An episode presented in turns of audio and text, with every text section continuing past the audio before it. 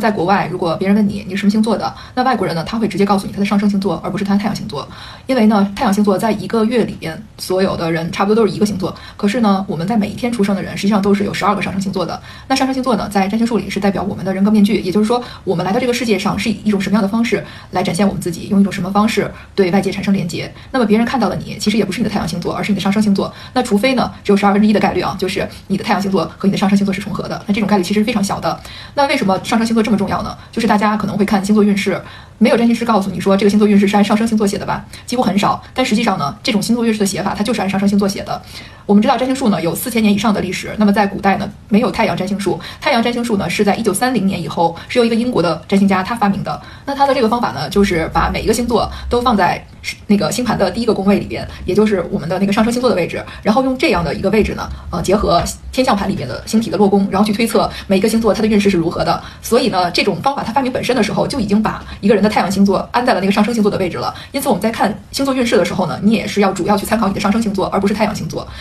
那么如何去查上升星座呢？就可以看我的上一条视频啊，告诉你怎么又快又准的去查你的上升星座。